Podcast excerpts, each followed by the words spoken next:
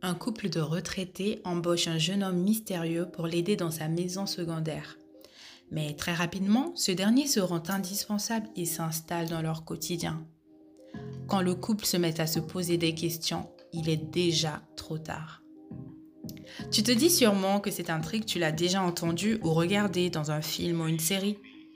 Et si je te disais que c'était le synopsis d'un roman? Bienvenue sur Un mot à la fois.